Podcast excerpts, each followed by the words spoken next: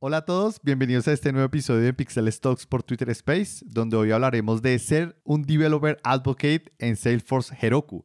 Invitado Julián Duque. Julián, un gusto tenerte por acá. Antes de comenzar, ayúdanos con una presentación corta de ti.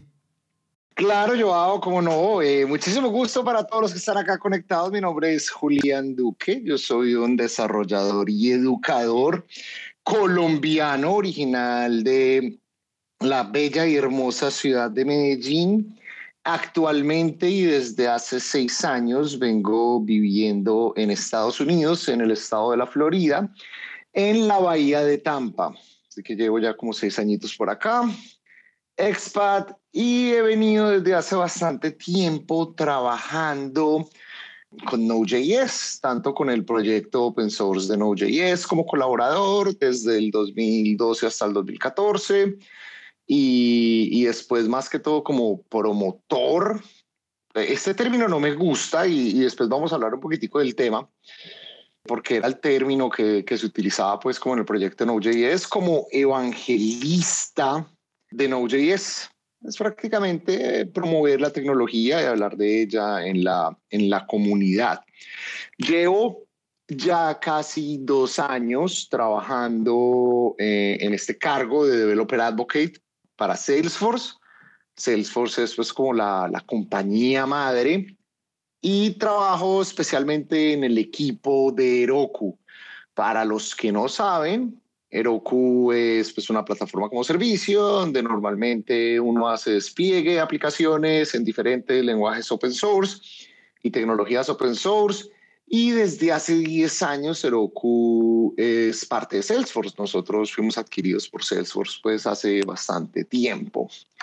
Eh, antes de estar pues en Salesforce trabajando como, como developer advocate, eh, trabajaba para una compañía llamada. NodeSource es una compañía especialista en todos los temas de Node.js a nivel empresarial. Y allí me desempeñé en dos cargos principales. El uno era pues el, el gerente de toda el área de soporte, eh, soporte técnico y soporte empresarial. Y después como Solutions Architect, como arquitecto de soluciones, un trabajo muy de cara al cliente, ayudándole pues a grandes empresas que tenían increíbles implementaciones de Node.js a solucionar problemas de, de producción. Eh, también tengo una iniciativa llamada Manti, es un stream que hago los sábados, los fines de semana por Twitch. Me pueden seguir en twitch.tv slash Julián Duque. Hago parte de un equipo de streamers eh, en español. Tenemos una comunidad de streamers en español que se llama Streamer Coders, de la cual Samuel Burbano, uno que está acá con nosotros acompañándonos como eh, Space Escucha, eh, también eh, participa de esta serie de streams. Somos varios de diferentes lugares de Hispanoamérica los que eh, sacamos tiempo personal para compartir conocimiento. En, este espacio tengo un show llamado Mantid Node.js en vivo, donde prácticamente hablo de, de Node.js. Y esa sería pues como la, la introducción de, de quién soy yo y qué es lo que hago. Genial, Julián. Muchísimas gracias. Muy buena introducción. Creo que nos ubicas bastante tu experiencia, lo que haces y al final contextualizar a grandes rasgos lo que es esta charla al día de hoy. Y quiero comenzar con algo porque en mi caso, en algún momento, creo que fue el año pasado, en medio de la pandemia, se me ocurrió la brillante idea de participar en un proceso de selección cuando todo estaba bloqueado, cerrado de todo acá en Colombia pero decidí participar y era un cargo de Developer Advocate. Y una de las cosas más curiosas, aunque no, no pasé, no salí seleccionado, pero lo que más preguntaban todo el tiempo en las, en las dos entrevistas en las que estuve fue qué tanta comunidad yo conocía y qué tanta comunidad, a qué tanta comunidad yo podía llegar. Entonces, mi pregunta para ti sería, ¿realmente requieres tener grandes contactos o un abanico grande de contactos con varias comunidades en diferentes locaciones para que de pronto seas una persona, un candidato o alguien que realmente pueda ocupar un cargo como el que tú tienes? No, para nada. Esa es un, digamos, una preconcepción que tiene mucha gente y es eh, que el cargo de developer advocate, y, y sería bueno que lo definamos ahorita, porque es que también hay diferentes definiciones, o la gente lo ve un poquito diferente. Es esta preconcepción de que el developer advocate tiene que ser un, un rockstar o una persona pues reconocida en la comunidad, una persona influyente que ya tenga pues como su propia comunidad y gente que lo sigue, etcétera. No, no es necesario. Yo conozco muchos developer advocates que no llegan a los 200 seguidores en Twitter, por ejemplo que son personas que apenas están empezando a incursionar en, redes sociales, que son personas que apenas están empezando a integrarse a una comunidad de tecnología. Así que no, no se necesita tener una gran comunidad o tener un gran poder de convocatoria, porque es que ser un developer advocate no es, no es solamente la labor de community manager hay cargos específicos que son los de community manager y, no es el community manager al cual nosotros, por ejemplo, en Colombia estamos acostumbrados, que es la persona que le maneja las redes sociales a una empresa, no, no es ese tipo de community manager, es la persona que maneja la comunidad o que está trabajando en temas de comunidad de una compañía que tiene un producto que varias personas tienen interés en utilizar ese producto y quieren crear una comunidad alrededor de él. Entonces, puede que ayude al cargo el uno tener una comunidad, pero no es requisito y no es necesario. En mi caso, específicamente en Salesforce, la comunidad que yo he estado construyendo o la comunidad en la cual yo he venido trabajando de manera personal desde el 2011, cuando, cuando empecé a involucrar eh, con las comunidades de JavaScript en Colombia, Estuve involucrado antes en otros temas de comunidades desde el 2001 con comunidades de Linux, pero digamos que eh, exclusivamente desde el 2011 vengo trabajando casi tiempo completo en, en, en trabajo de comunidad con JavaScript. Digamos que la gran cantidad de gente de mi propia comunidad no le interesa, digamos, lo que yo hago en Salesforce o el producto que yo tengo para proponerles. Es solo un pequeño nicho de esta comunidad que yo tengo a la que va a haber algún tipo de intersección o que le va a interesar lo que yo estoy haciendo para mi trabajo de día a día. Entonces, eh, no, no necesariamente uno tiene que tener una, una comunidad para ser digamos, recibido en este tipo de cargos en, en, compañías. Creo que hay otro tipo de skills mucho más importantes que el uno ya tener gente. Genial. Yo creo que siguiendo con la definición, anteriormente este rol se llamaba evangelist o evangelizador. Eh, exacto, y, mucha gente lo sigue llamando así. Se, sonaba rarísimo, por ejemplo, yo veía a las personas cuando estaba en la universidad, veía a las personas de Microsoft llegar a la universidad y presentarse como evangelizadores de tecnología. Entonces, como uno, yo, a mí se me sonaba muy rarísimo, yo decía, ¿realmente existe un cargo así como ser alguna persona religiosa que va de puerta en puerta, no quiero herir susceptibilidades aquí, pero realmente existe una persona así, entonces me hacía muy curioso el nombre. Y por eso, por eso hacía la aclaración al inicio cuando hice parte pues de, del proyecto Node.js, específicamente en el grupo de trabajo de evangelism o de, o de evangelización. Y es que primero está esa connotación que en ciertos círculos puede llegar a ser una connotación negativa, que es la de la evangelización, que es más bien, puede sonar un poquitico más forzado. Yo voy a ir a forzar o a promover una tecnología y hablar de ella, digamos, Biblia bajo el brazo o a, o hacer como proselitismo de cierta tecnología.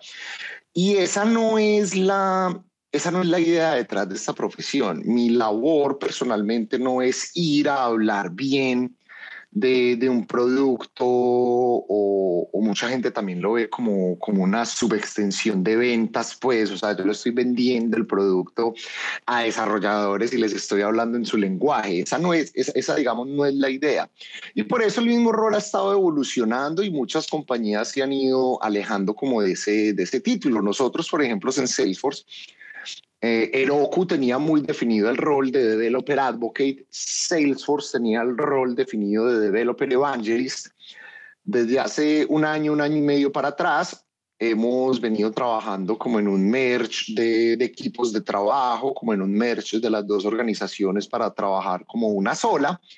y redefinimos ese título. Los que se hacían llamar Developer Evangelist, hicimos toda una redefinición del título para aceptar el de Developer Advocate, porque representa más la labor que nosotros hacemos. Entonces, ¿qué sería un Developer Advocate?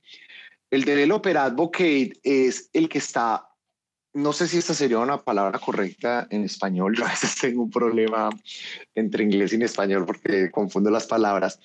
Pero el, el developer advocate es el que se encarga de abogar, abogar por, por los desarrolladores que están consumiendo a nivel técnico un producto. ¿Y eso qué significa?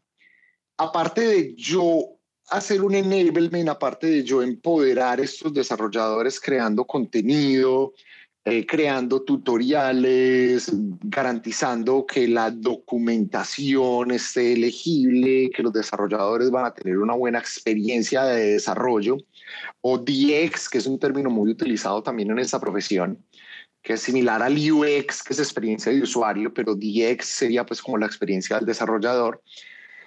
Más que habilitar esa área es nosotros también qué es lo que tenemos que hacer para escucharlos a ustedes que son los que están utilizando el producto de primera mano, que son los que están teniendo interacción con las APIs, con la documentación, con los SDKs, con las eh, developer tools, con todo lo que ustedes tienen disponibles.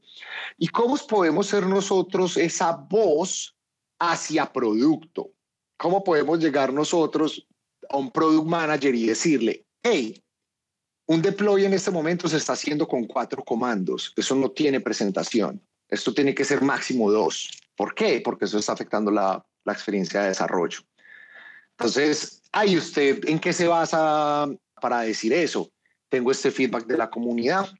Cuando yo doy una charla, cuando yo estoy dando un tutorial, a mí me llega el comentario, me llega un DM y me dicen, hey, esto está muy complejo o no entiendo esto. Entonces uno empieza a ver esas falencias y da el feedback a producto, da el feedback a ingeniería, que son los que se están encargando de la implementación, y ellos toman ese feedback y, lo mejoran. Entonces esa es como la, la parte más importante de este rol, es nosotros ser ese, esos representantes de los usuarios del producto, de los que lo están utilizando en la parte técnica para que el producto también sea mejorado.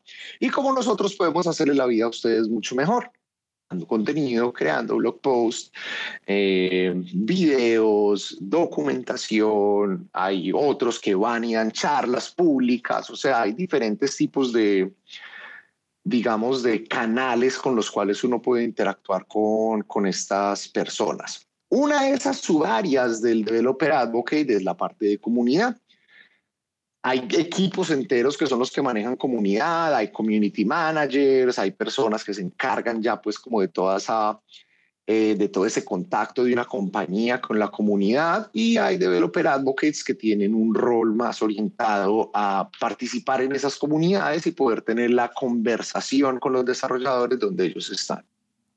Es un rol bastante completo, abarca diferentes actividades para que el desarrollador, ese entusiasta o esa persona que está trabajando en su empresa realmente tenga un punto de contacto con la tecnología desde una perspectiva humana. O sea, como que no es solamente el tema de documentación que encuentras en Internet, sino, oye, hay personas dedicadas de la compañía que hacen parte de comunidades y tienen la posibilidad de tener un acercamiento más cercano que claramente no son los desarrolladores del producto, pero es una persona que conoce el producto, que lo experimenta, que lo trabaja diariamente y que de pronto te puede ayudar en comprender mejor.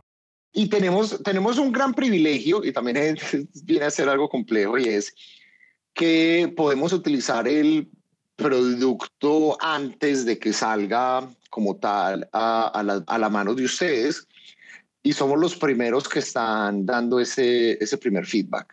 Entonces, por ejemplo, un proceso, ¿cómo funciona en Salesforce? Hay un producto que vamos a sacar dentro de muy poco y tuvimos un piloto cerrado con clientes y a nosotros como, como advocates también nos dieron acceso al producto. Tanto los eh, clientes del piloto como nosotros estamos constantemente dando feedback de cuál es la experiencia que está detrás de ese producto, eh, buscando cuáles son los puntos de mejora, qué tipo de contenido podemos crear para para habilitar a los desarrolladores para utilizar ese producto, qué está faltando para, digamos, poder integrar ese producto con otras tecnologías de la compañía, para poderle dar más valor. Y nos volvemos partners, nos volvemos aliados de un montón de diferentes áreas de compañías. Pues en el caso mío, donde yo trabajo, que es una compañía tan grande que es Salesforce, es una empresa de más de 60 mil personas que tiene equipos para todo, pero nosotros somos aliados de marketing, a la hora de, revisar contenido que va en redes sociales, de campañas de marketing que van afuera para ver si tiene un buen messaging para desarrolladores. Somos aliados de los que crean el contenido educativo para garantizar que el contenido educativo sea amigable, que sí esté entregando el mensaje que es.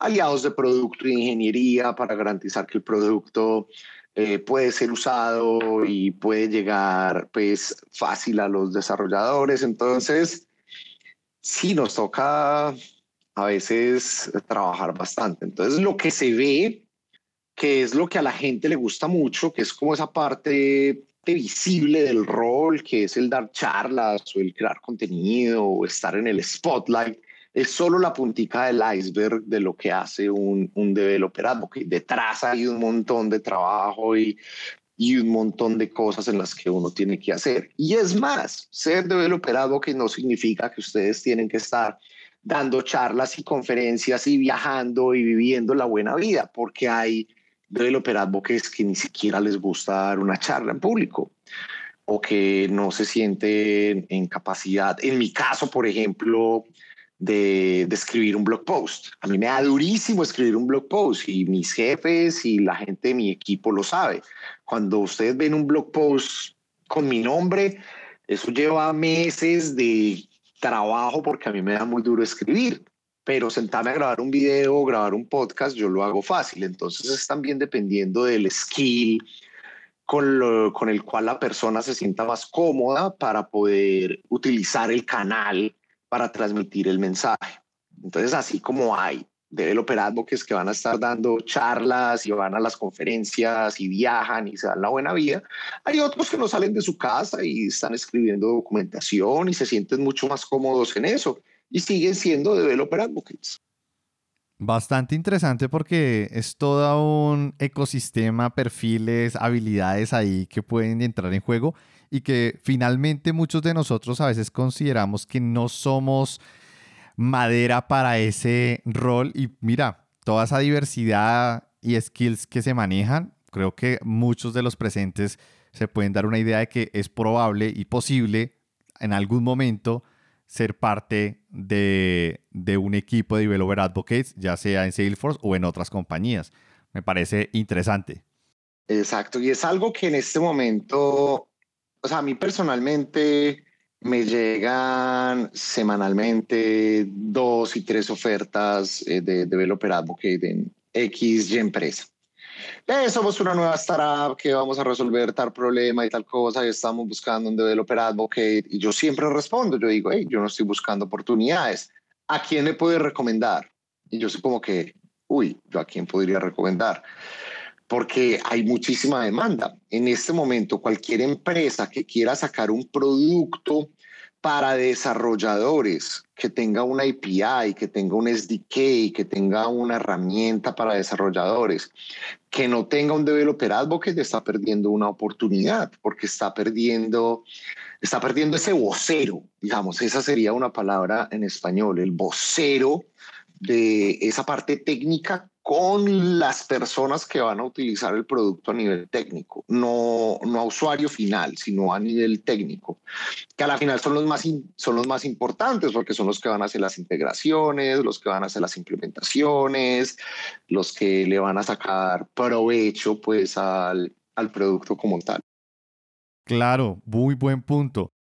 Ya nos has hablado de muchos puntos a tener en cuenta en el proceso de ser developer advocate. Pero, ¿cómo haces una ponderación en porcentajes? ¿Cuánto le dedicas a estudio? ¿Cuánto a hablar con clientes? ¿Cuánto a charlas o creación de contenido? ¿Cómo, así, ¿Cómo harías esa ponderación, por ejemplo, en tu caso particular? Porque ya nos contaste que varía dependiendo del, de la persona y sus habilidades, pero en tu caso particular, ¿cómo haces esa, ese equilibrio de tiempos? en mi caso, eh, lo que yo hago principalmente, o lo que de pronto ustedes ven, yo estoy muy involucrado en lo que es, uno, creación de contenido de video. Entonces nosotros tenemos un canal de YouTube y ahí constantemente estoy haciendo también live streaming, que es algo que me encanta, pues, y, y qué bueno que lo puedo hacer acá, tanto en inglés como en español. Entonces eso me lleva pues como gran parte de mi, de, como de mis responsabilidades. Digámosle un 20-30% a lo que es ese contenido de video. Otra gran parte de mi trabajo es el soporte a eventos, que sería también soporte pues a producto, y es a la hora de la creación de demos. Cuando hay un evento, los product managers tienen que hablar de un future específico de la plataforma, eh, nos buscan a nosotros para que les ayudemos a crear un demo. Entonces el demo puede ser un proyecto nuevo, entonces un código, un proyecto, una implementación que nosotros hagamos, que haga, eh, digamos, la demostración del feature como tal este, el scope puede ser desde algo súper pequeño que lo haga yo en una tarde o como un proyecto grandísimo que hay uno que en el que he estado trabajando desde febrero prácticamente que requiere horas y horas de desarrollo. Entonces hay un 30% mínimo del tiempo que es para código. Todo el operado que es del equipo de nosotros debe dedicar por lo menos un 30% de su tiempo a programar, porque es que nosotros somos ingenieros y, somos desarrolladores y la idea es que estemos haciendo eso. Entonces, eso sería la creación de, de, proyectos y de demos para el soporte de eventos. Otra parte de lo que hago en mi rol es la parte de comunidad. Entonces ya la parte de comunidad es una cosa son los live stream, que eso es para cualquier persona y eso es contenido que queda en el, canal de YouTube. Y la otra es las relaciones que nosotros hacemos, porque a la final estamos en el área de Developer Relations, así se llama pues el área como tal de eh, donde los Developer Advocates y, otra, y otros cargos más eh, hacemos parte en Salesforce, es de entablar una relación con la comunidad. Entonces yo voy con las diferentes comunidades de Salesforce y de proponer charlas, ir mensualmente pues a sus meetups, eh, conocerlos, eh, ver ellos también qué necesidades tienen, ver cómo los podemos patrocinar, entonces tener también pues como esa interacción de comunidad. Y ya lo otro es soportar otro tipo de cosas que están sucediendo. Por ejemplo, el newsletter, el newsletter que es algo que enviamos cada, cada mes. Entonces, garantizar que tengamos contenido del newsletter. Entonces, yo me encargo de poner eventos allí, yo me encargo de también hacer review de, de lo que va a salir en el, en el, newsletter, hago parte del equipo pues que, que revisa esa información. Trabajamos en otros proyectos, por ejemplo, el nuevo sitio. En este momento estamos trabajando en un nuevo sitio que vamos a lanzar dentro de poco. Entonces, garantizando que el sitio tenga recursos educativos, que toda la curación de contenido para el sitio, eh, review de blog posts de otros compañeros. Entonces, digamos que hay diferentes, pues, como, como actividades que se van haciendo y se va distribuyendo más o menos así. Pero la gran parte de mi tiempo es creación de contenido en video y creación de, de demos. Estudio, yo lo pongo como algo eh, es una, una vertical, eso es algo que está constante. Sobre todo en mi caso, yo llevo dos años, o sea, ya voy a cumplir dos años en agosto acá en Salesforce. Yo nunca en mi vida antes había trabajado con Salesforce. Todavía me considero un completo novato en lo que es el desarrollo para la plataforma de Salesforce, que es un universo gigante. Entonces, constantemente tengo que estar aprendiendo. Entonces, ¿cómo hago yo para aprender? Haciendo estos mismos demos, estos mismos proyectos en los cuales yo estoy trabajando, procuro siempre hacer algo que no sé para forzarme a aprender. Entonces, el tema de estar estudiando es una constante. Bastante interesante porque la distribución se da mucho con lo que tienes en el día a día. Porque a pesar de que tú tienes unos pilares claros, con el día a día y semana a semana puede que haya más prioridad para unos que para otros. Entonces como que es difícil darle un porcentaje real a cada área, es lo que entendí. Ahora estamos en eventos. O sea, en este momento tenemos un evento que es Trailhead DX, que es el evento principal para desarrolladores o el, o el evento técnico principal de Salesforce, que va a ser el 23 de junio y nuestra prioridad es ese evento. Entonces, estamos casi que todo el equipo trabajando en pro del evento. Yo para ese evento estoy creando demos, entonces tengo a mi cargo dos demos. Voy a ser el host de, de un show que va a pasar durante la conferencia en vivo. Entonces voy a ser como el maestro de ceremonias de ese show estoy feliz porque tenía, tenía muchas ganas pues, de participar en ese tipo de, de actividades dentro de la, de la compañía y ya sabes, voy a poder, voy a poder hacerlo pues. Y, y el evento es gratis, los que quieran ir, salesforce.com slash trailheaddx.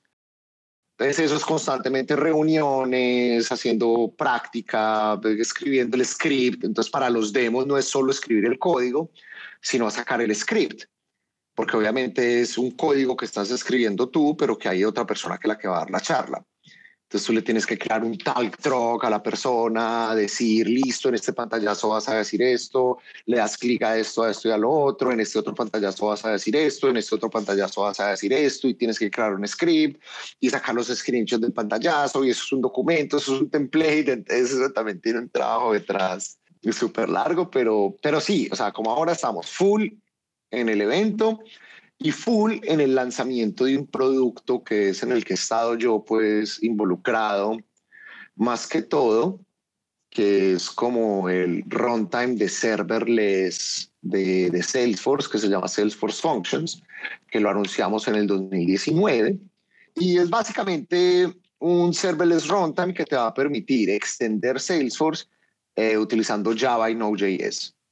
Entonces es abrirse al ecosistema open source, poder traer ya todas las librerías de Maven y de NPM para desarrollar aplicaciones de Salesforce. Para los que no conocen, actualmente para desarrollar en Salesforce se utiliza un lenguaje propietario llamado Apex, que es basado en Java, que no es open source, que no tiene pues como dependencias o librerías, que es muy específico de la plataforma. Y hay otro que sí es open source, que se llama Lightning Web Components, que es como un framework para crear aplicaciones en JavaScript dentro de la plataforma de Salesforce, que tiene su versión open source.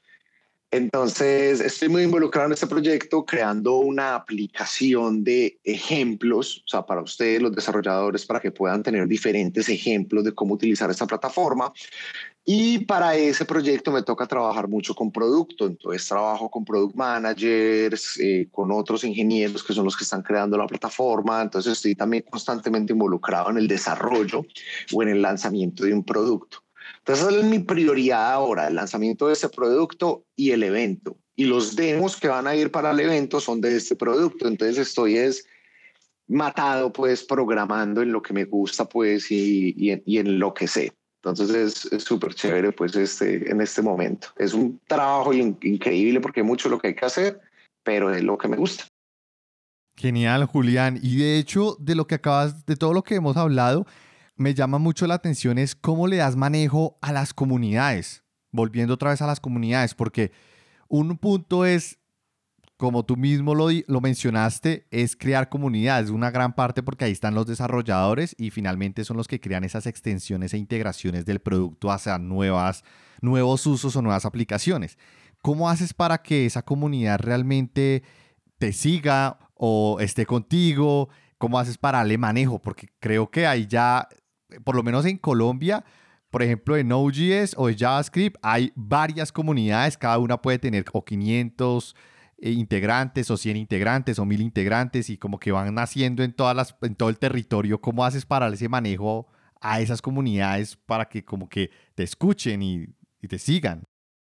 Pues mira, te, te, cuento un poco pues de mi historia en el tema de, de comunidades. Eh, hace un tiempo, 2012, eh, fundé Medellín de JavaScript de la ciudad de Medellín. Invité a un par de, amigos, Adrián y en ese entonces Álvaro Agamesa, que me acompañaran pues en el grupo de organización y estuvimos pues con la comunidad durante mucho tiempo. Eh, la comunidad creció increíblemente, pues la cantidad de personas que hizo parte de esta comunidad fue impresionante, pero yo ya me vine para Estados Unidos y, y ya se me era muy difícil pues seguir siendo pues como, como líder de, de una comunidad en un lugar donde yo no estaba presente. Entonces, eh, cedí pues como el liderazgo y, y, eso ha pasado con la comunidad. La comunidad también ha ido cediendo el liderazgo pues a otras personas. En este momento está Cristian Moreno, María Fernanda Arboleda, está eh, Frank, eh, el Panda y otras personas pues en Medellín que son los que están, eh, digamos, liderando la comunidad de Medellín JS y ya es una comunidad completamente independiente. Pues yo digamos que soy honorario porque participé de ella en mucho tiempo, pero yo ya mi porcentaje de, de lo que me involucro, pues que es con la comunidad de Medellín, y es, casi nulo, pues es cero. Eh, participando con la comunidad de NodeConf y JSConf, un par de conferencias pues, de JavaScript y de Node.js en Colombia, que lamentablemente por pandemia no pudimos tener ediciones eh, durante el 2020 ni el 2021, porque la idea de estas conferencias es tener un evento eh, físico, donde pueda haber una construcción de comunidad, donde se pueda ver un verdadero networking. No creímos en la experiencia online porque participamos en muchos eventos online que, que se degrada mucho la experiencia. Entonces, en ese, en ese entonces también eh, súper alejado.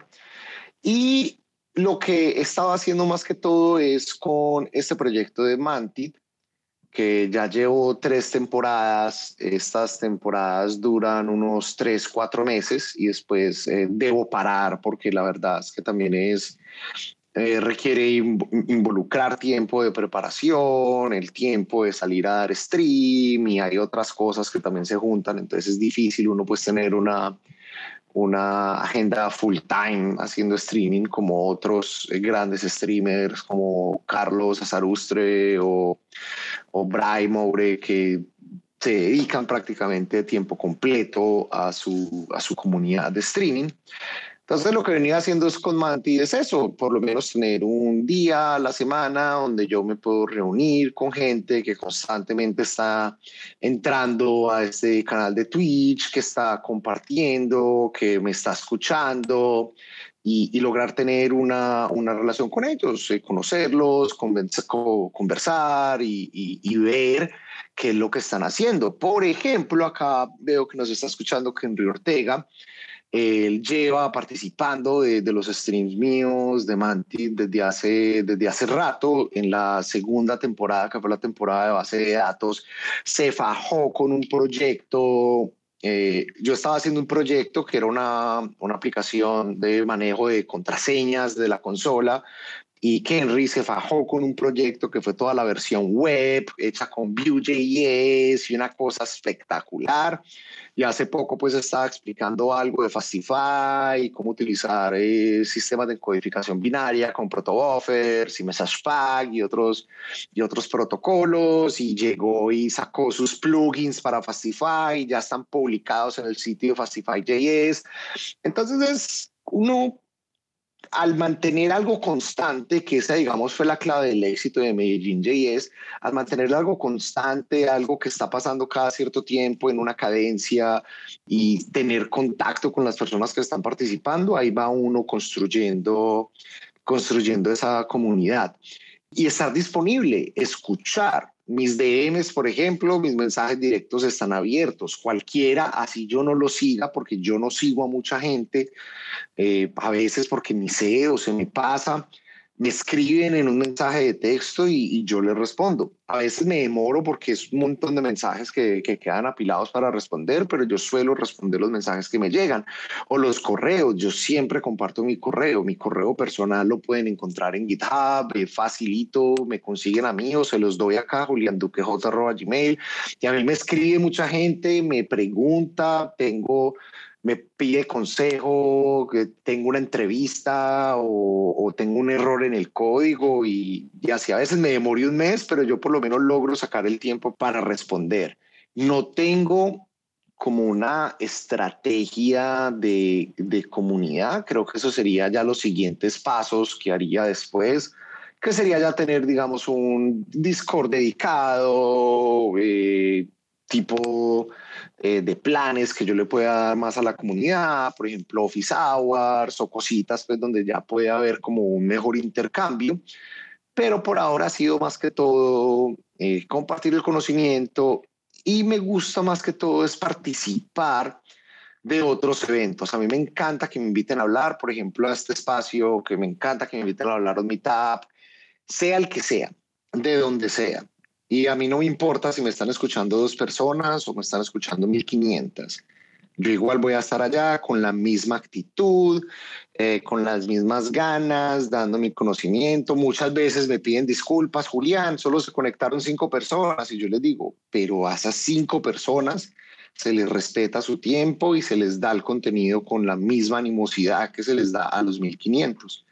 Entonces, esa, esa parte me gusta mucho, poder, digamos, encontrarme con los desarrolladores donde ellos están y por eso el, el, trabajo que he venido haciendo con Salesforce y es conocer estas comunidades de desarrolladores en esta plataforma tan específica, que es como tan de nicho, me ha llevado a, a comunicarme con gente en lugares donde yo no me imaginaba. Por ejemplo, hace poco estuve dando una charla en el grupo de usuarios de Salesforce de Helsinki, en Finlandia y felices con el contenido que fui a darles. yo, bueno, un colombiano con inglés macheteado hablando en una comunidad de Helsinki, yo no me, no me hubiese imaginado, pero fue súper chévere.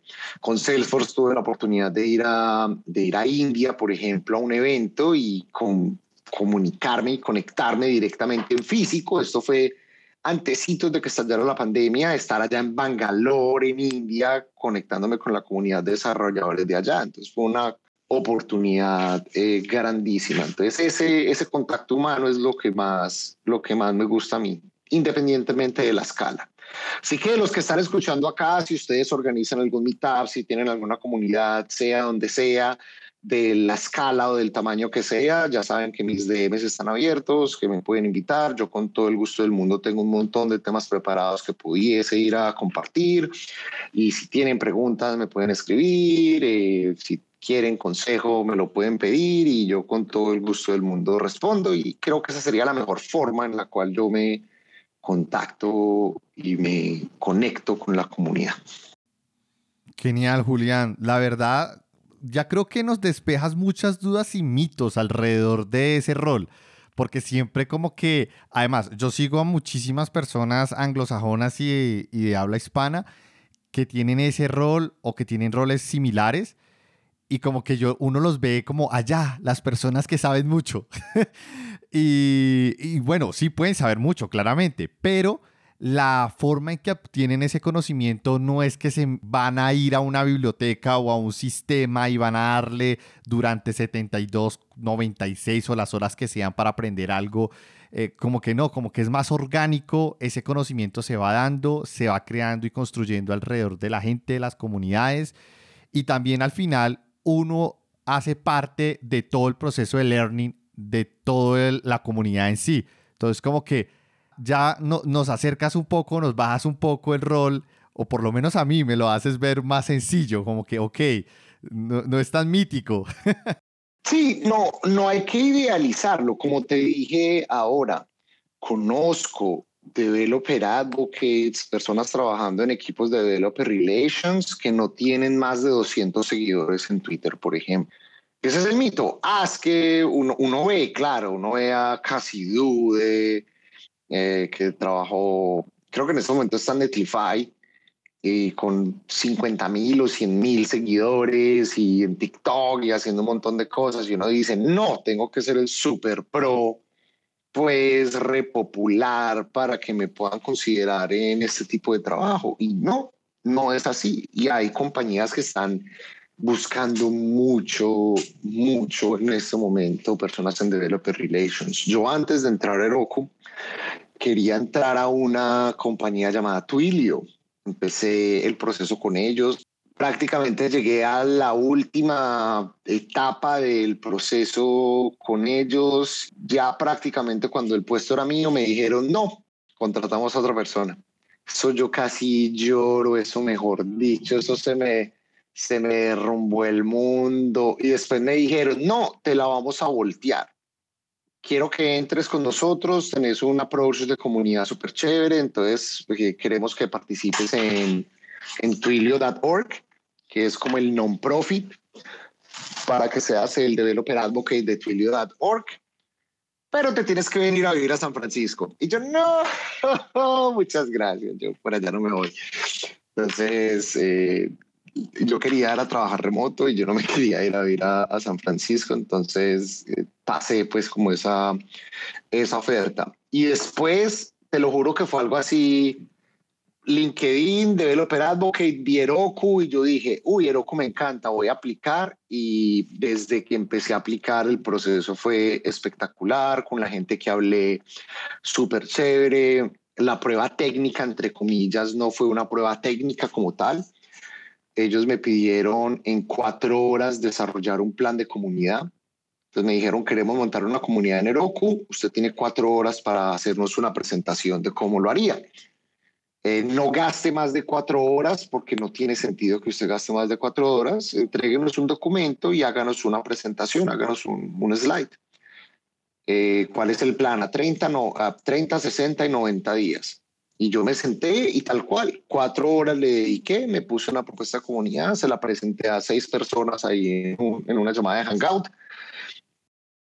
Y se, se, demoró un ratico para que tomaran la decisión pero me hicieron una oferta y entré y feliz, pues fue de, de lo mejor. Entonces, sí, no, es hay que, hay que desmitificar el rol. No se necesita ser el super rockstar, ni el super teso, ni nada de eso. Yo creo que lo más importante es, es un tema, tema más humano que técnico, porque lo técnico se aprende y una compañía, digamos, no va a esperar que tú llegues conociendo todos los tejemanejes de su, de su tema técnico. Pero es un tema más humano, tema de, de empatía, de cómo te comunicas, de, de, cómo transmites una idea, de cómo, cómo vas a escuchar a los desarrolladores y vas a pasar el feedback, de, de cómo vas a hacer también el proceso de autoaprendizaje. Entonces, es, yo lo veo más de soft skills que de tech skills o hard skills. Ok, porque finalmente lo técnico siempre va, siempre vas a tener espacio para aprender la parte técnica, pero esos soft skills también los puedes aprender, pero no son fáciles de construir. Y creo que una, una, empresa prefiere que una persona ya llegue con ciertos soft skills construidos, porque la parte técnica es muy rápida aprenderla. Sí, comparto tu opinión. Y Julián, gracias por haber aceptado la, la invitación. La pasamos interesante, muy entretenido, me gustó muchísimo eh, conocer de tu, de tu rol, de tus actividades y realmente fue un, un, rato eh, enriquecedor para todos. Cuando quieran, eh, por acá, cuando me quieran invitar y hablamos de otros temas, yo con todo el gusto del mundo siempre sacaré disponibilidad. Y ya saben, para todas las personas que están acá, muchísimas gracias por haber participado, por habernos escuchado. Espero que les haya gustado. Si tienen alguna pregunta, alguna sugerencia, alguna queja, reclamo, lo que sea, aquí está mi Twitter, mis DMs están abiertos, me pueden mandar el mensajito por allá. Me pueden mandar un correo electrónico si quieren también a julianduquej.gmail.com y yo con todo el gusto le respondo. Así que muchísimas, muchísimas gracias Muchas gracias a todos por participar y nos vemos, nos hablamos en la próxima. Chao, chao. Hasta luego, chao, chao.